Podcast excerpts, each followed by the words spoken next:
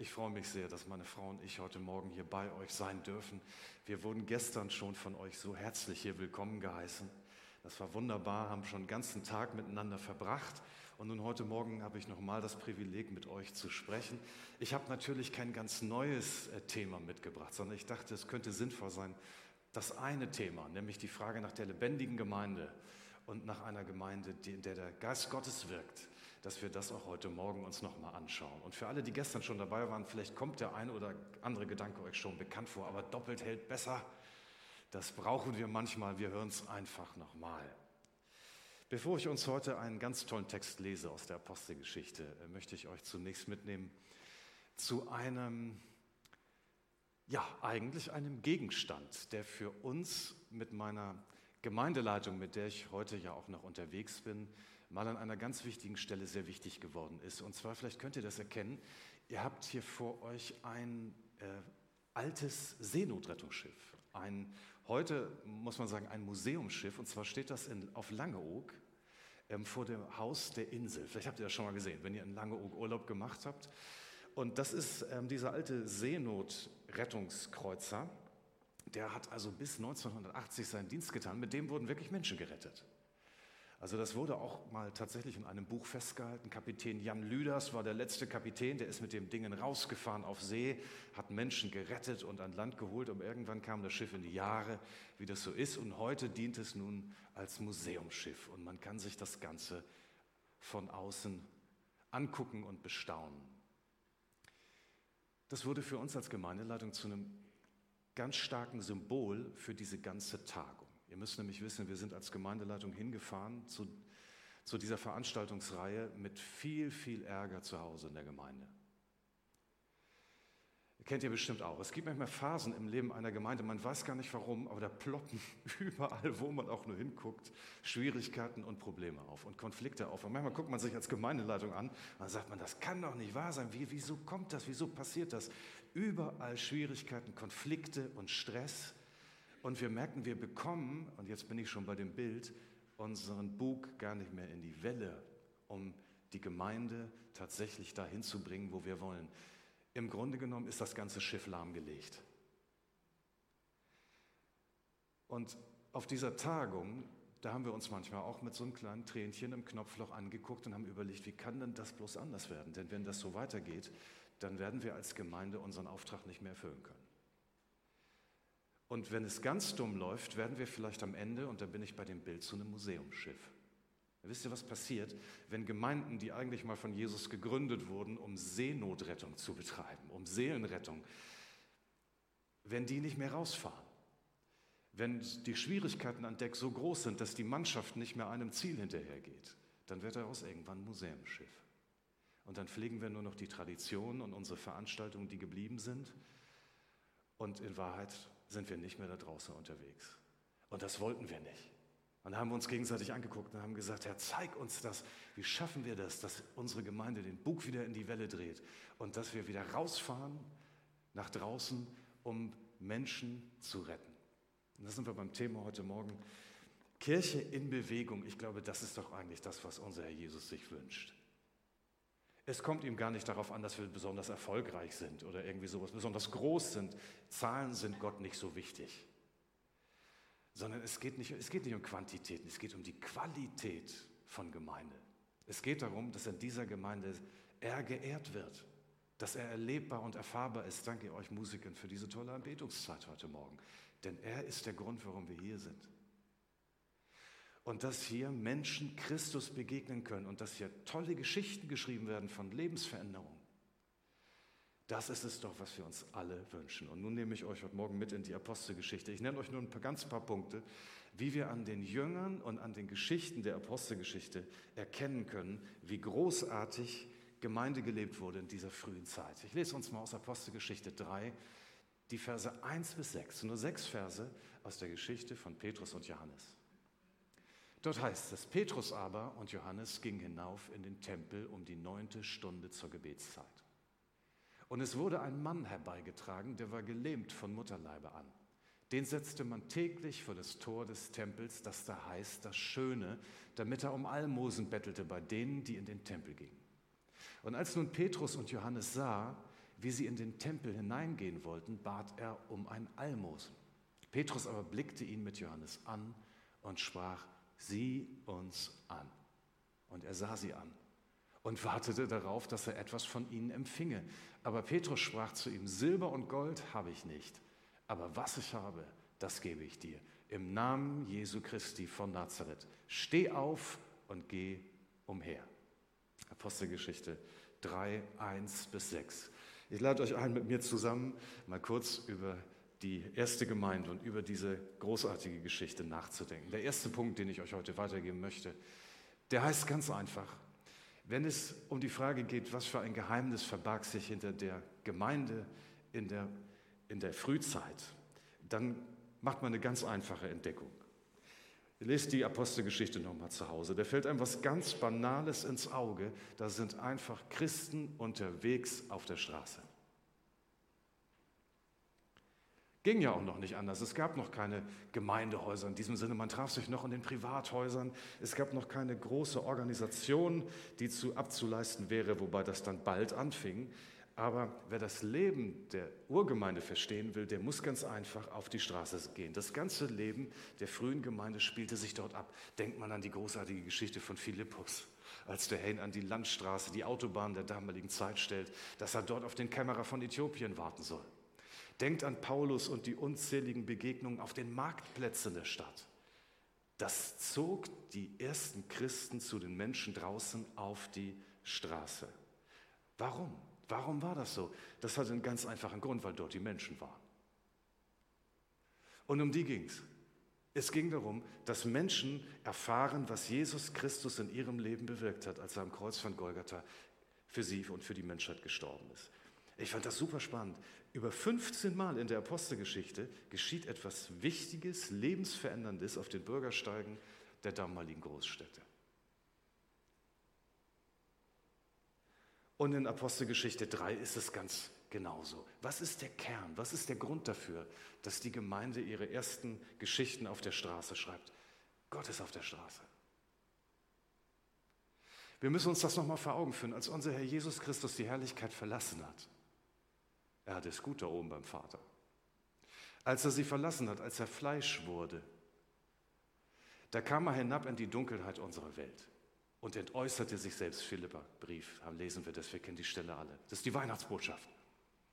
Er legte alle Herrlichkeit ab, um bei uns und in unserer Nähe zu sein. Und dann lebte er Tür an Tür mit uns einfachen, verlorenen Leuten. Und er war sich nicht zu schade dafür, Zeit mit uns zu verbringen. Spürt ihr was? Das ist die DNA der Liebe, die er eigentlich auch in uns und in seine Gemeinde hineinlegen möchte.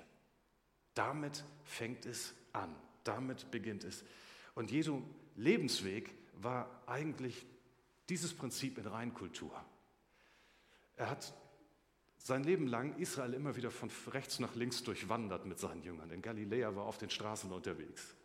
Er hat darauf verzichtet, in einem schönen Ambiente zu predigen. Manchmal war er in den Synagogen, aber meistens war er draußen.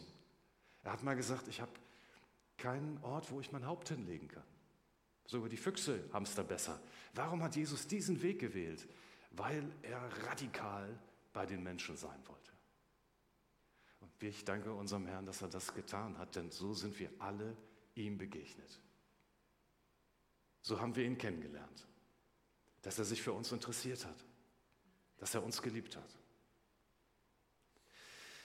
Aber das, was wir jetzt neu vielleicht für uns annehmen können, wir müssen fragen, ob wir noch auf den Straßen unterwegs sind. Und glaub mir, ich bin ja nun, Kevin, du hast mich gefragt, seit 17 Jahren als Pastor unterwegs.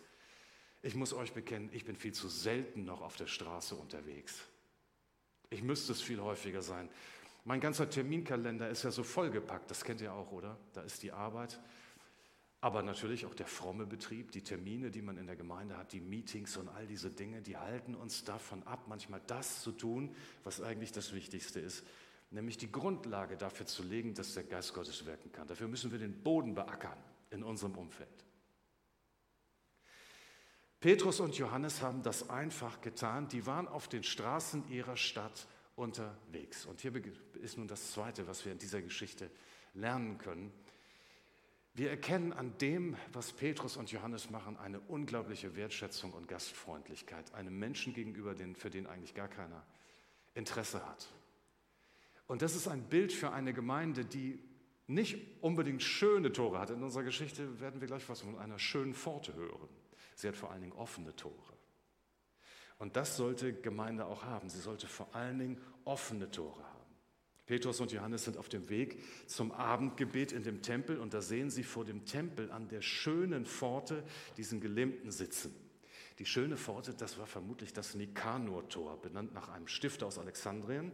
Und das war ein gigantisches Tor, 23 Meter hoch, wunderbar gestaltet, an Schönheit nicht zu überbieten.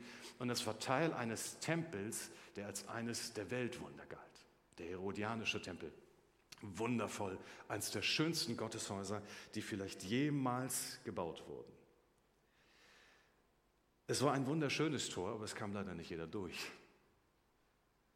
Und das ist auch der Grund, warum unser Herr Jesus Christus einen ganz neuen Weg gegangen ist und einen ganz neuen Tempel gegründet hat. In den Tempel des Alten Testamentes kamen weder Heiden durch, auch für die Frauen war es schwieriger, für die Unreinen war es noch schwieriger, für Körperbehinderte nahezu unmöglich. Und deswegen saß dort auch dieser Bettler vor der Tür seit vielen, vielen Jahren. Und stellt euch diesen Kontrast vor. Hier das Haus Gottes, ein Prachtbau. Tausende hielten diesen Prachtbau jeden Tag am Laufen. Der organisatorische Aufwand dafür war immens. Und auf der anderen Seite diese armen Leute, diese Kolonie von Bettlern, davon haben wir voll auszugehen, die jeden Tag dort das bisschen abschöpfen wollten, was die Leute für sie hatten. 40 Jahre saß dieser Mann hier, das erfahren wir später aus Kapitel 4, Vers 22. Und weil er von Geburt an krank war, hat er nie etwas anderes kennengelernt. Habt ihr diesen Kontrast vor Augen? Die Schönheit und das Sonntagsambiente, was wir hier erleben, wenn wir auf den Tempel sehen und dann die Not der Menschen, was für ein Kontrast. Und das Wunderbare ist, Johannes und Petrus nehmen diesen Kontrast wahr und die sagen, das kann nicht so weitergehen. Und damit sind sie ganz dicht dran am Herzen von Jesus. Denn genau deswegen ist er ja Mensch geworden und hat auf die schöne Kathedrale verzichtet und kam zu uns hinab in unseren Alltag, in unsere Niedrigkeit, weil er sich selber nicht daran gewöhnen könnt, konnte. Ihr wisst ja, was passierte, als Jesus dann am Kreuz von Golgatha gestorben ist. Der Tempelvorhang riss in zwei. Der Vorhang, der auch für Gottes Heiligkeit steht, aber auch natürlich für Gottes Schönheit und Allmacht, riss in zwei und die Liebe drück, wurde wie ein Strom rausgedrückt. Kein Gebäude kann diese Liebe je wieder fassen. Darum geht es bei christlicher Gemeinde. Und das ist schon sonderbar, denn an diesem Tag kommt Gott nicht von Seiten des frommen Gebäudes her zu diesem Bettler, sondern in den Schulen von Petrus und Johannes, von zwei ganz einfachen Leuten, die von der Straße kommen. Und das ist die Mentalität unseres Herrn Jesus Christus. Das wünscht er sich auch von uns. Uns ist das mit, dem, mit der schönen Pforte ja auch nicht ganz unbekannt. Und ich will, will, euch jetzt mal so ein paar Beispiele nennen, was man vielleicht damit assoziieren kann. Also wir haben auch immer ein schönes Programm. Wir haben auch ein schönes Gebäude. Wie viel Energie fließt in unsere Gebäude? Ne? Und Gott sei Dank haben wir sie. Äh, sonst hätten wir auch Probleme. Und wir wollen es schön haben, wir Christen. Das soll ja was rüberkommen. Wir freuen uns über schöne Musik natürlich. Und wir freuen uns darüber, wenn wir schöne Begegnungen haben. Und Schönheit ist ein wichtiger Wert vor Gott. Nicht, dass ihr mich als falsch versteht. Exzellenz und Schönheit, das ehrt Gott. Das ist ein ganz wichtiger Wert. Deswegen darf es schön sein, aber schön ist kein explizit christlicher Wert. Ich habe nochmal nachgeguckt. In dem ganzen Neuen Testament kommt der Begriff zweimal vor. Und zwar einmal hier in der Apostelgeschichte und dann in dem Korintherbrief, wo Paulus kritisiert, dass die Leute schöne Gebete sprechen. Schön ist keine christliche Eigenschaft sondern wichtiger als Schönheit ist Wahrheit und Leben und Echtheit. Und genau das erleben wir jetzt hier in dieser Situation bei Johannes und bei Petrus. Es ist die Liebe, die herausströmen will zu den Menschen. Und großartig, was sie da für uns auch heute als Gemeinde für ein Vorbild sind. Gott schenkt uns viele schöne Dinge, aber wir wollen uns wieder neu anzünden lassen von von dieser Sehnsucht Jesu, dass Menschen erreicht werden. Und das ist das Dritte. in dieser Geschichte, was mich so angesprochen hat. Eine Gemeinde, wie sie uns hier vorgestellt wird, die nimmt sich jetzt Zeit für bewegende Begegnungen, habe ich hier gesagt, oder für bewegende Geschichten. Das Besondere an der ersten Christenheit war, dass sie bewegende Geschichten geschrieben haben. Jetzt bin ich, werde ich ein bisschen gemein, ihr, ihr müsst das entschuldigen. Na, ich mache es mal anders. Ich erzähle mal eine ganz bewegende Geschichte von mir. Meine Frau und ich haben vor einigen Jahren uns ein Auto gekauft. Es war ein ganz tolles Angebot, dieses Auto. Und es war ein Unfallwagen, deswegen haben wir den günstiger gekriegt. Und dann sind wir zum Autohändler gegangen und da haben wir den dann tatsächlich noch ein bisschen runterhandeln können. Und dann haben wir den Wagen gekauft und dann haben wir uns reingesetzt. Dann sind wir nach Hause gefahren. Dann hat, war unser Leben komplett verändert. Eine wunderschöne Erfahrung. Jetzt frage ich euch, ist das eine erzählenswerte Geschichte? Das war keine erzählenswerte Geschichte, oder? Unser Leben ist vollgepfropft, auch das Leben als Christen, vollgepfropft von Geschichten, die belanglos und banal sind. Weil wir keinen Mut haben, in der Kraft des Heiligen Geistes das Böse unserer Zeit herauszufordern und die Not unserer Zeit herauszufordern und Geschichten zu schreiben, die schön sind, die bewegend sind. Jesus wünscht sich eine Gemeinde, in der die Leute interessante Geschichten schreiben. Interessante Geschichten, wisst ihr, was interessante Geschichten sind?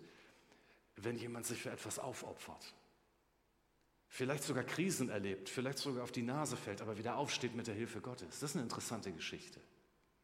Eine interessante Geschichte ist, wenn Menschenleben verändert wurden durch den Geist Gottes oder durch Liebe. Und wenn jemand Jahre später zu uns sagen kann, wenn wir im Gottesdienst sitzen, durch deine Liebe habe ich damals durchgehalten. Und jetzt habe ich ein neues Leben mit Gott anfangen können. Ich danke dir, dass du an mir festgehalten hast, dass du dich um mich gekümmert hast. Das sind bewegende Geschichten. Ich freue mich an Johannes und Petrus, weil die beiden haben sich entschieden, bewegende Geschichte zu schreiben. Dazu muss man sich entscheiden. Ich weiß, wir lesen diese Geschichte in der Apostelgeschichte und wir denken sofort, naja, das waren Petrus und Johannes. Das waren ja die Jünger von Jesus. Nee. Petrus und Johannes waren sogar gerade die beiden Jünger, die sich am Anfang gar nicht so gut verstanden haben. Erinnert ihr euch daran? Die haben gemeinsam manchmal über, hinter dem Rücken des anderen übereinander vor Jesus gesprochen. Petrus hat mal gesagt, was ist denn mit dem da? Die konnten gar nicht so miteinander, aber sie wurden verbunden. Ne? Sie haben gemeinsam den Bug in die Welle gedreht durch die Liebe von Jesus, der ihnen beiden vergeben hat. Und jetzt stehen die beiden da und sie nehmen wortwörtlich, was der Herr ihnen verheißen hat. Geht raus in die Welt, verkündet das Evangelium und handelt in Vollmacht. Wenn ihr das tut, wenn ich mich auf euch verlassen kann, dann werdet ihr erleben, dass ihr euch auf mich verlassen könnt.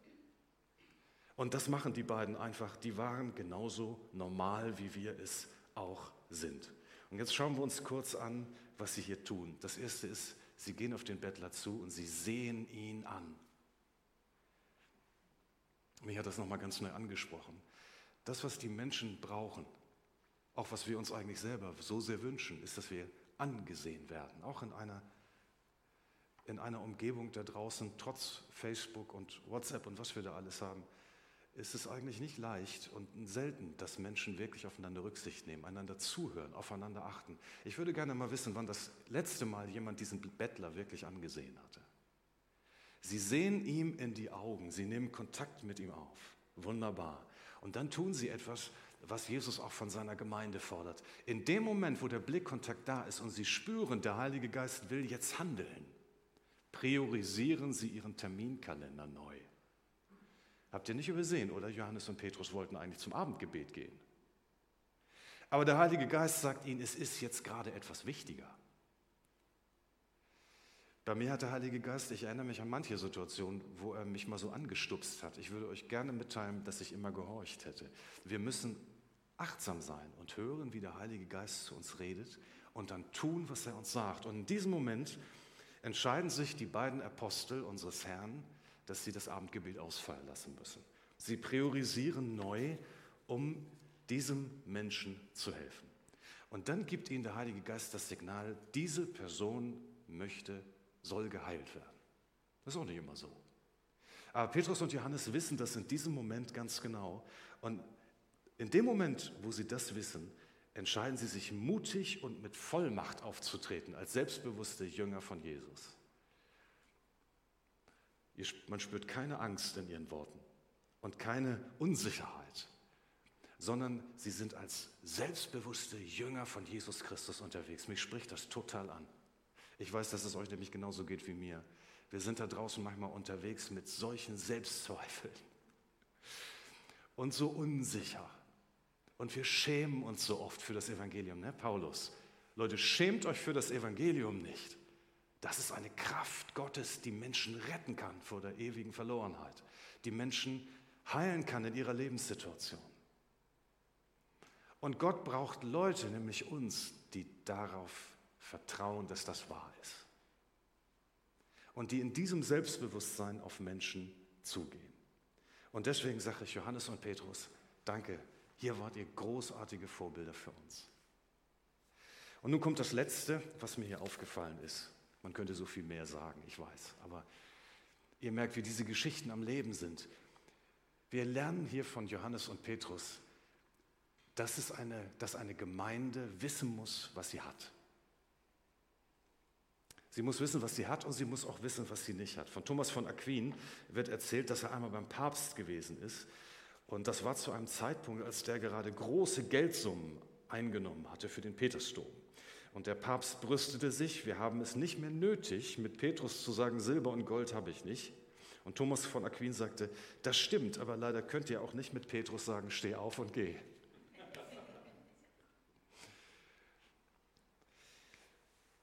Petrus und Johannes wissen, was sie haben, was sie anzubieten haben.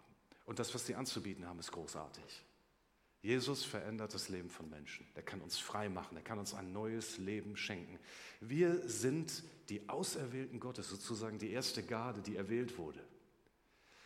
Und wir dürfen diese Botschaft in die Welt tragen. Und natürlich denken wir manchmal, wir haben doch überhaupt keine Möglichkeit, damit irgendwie einen Unterschied zu machen.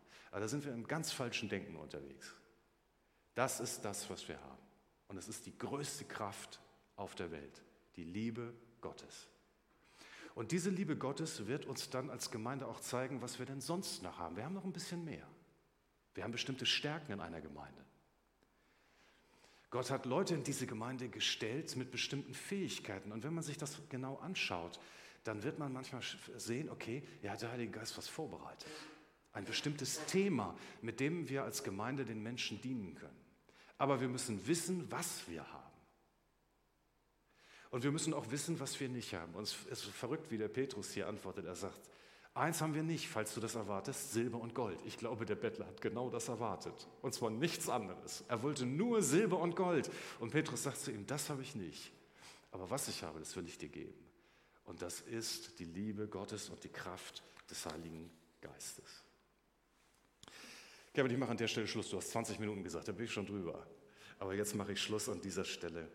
Ähm, was mich, wir schalten noch einmal um aufs letzte Bild, was mich einfach so begeistert an Johannes und an Petrus, ist, dass sie ganz normale Leute waren, aber dass sie in der Kraft Jesu ihre Gesellschaft ähm, attackiert haben und dass sie rausgegangen sind in dieser großartigen Kraft des Heiligen Geistes, um etwas zu bewegen. Vor einiger Zeit habe ich gehört, dass ein Pastor, ich weiß gar nicht, wo es war, einmal seine Osterbotschaft mit dem Slogan unterschrieben hat, überschrieben hat, ähm, Vorsicht, Jesus läuft frei draußen herum.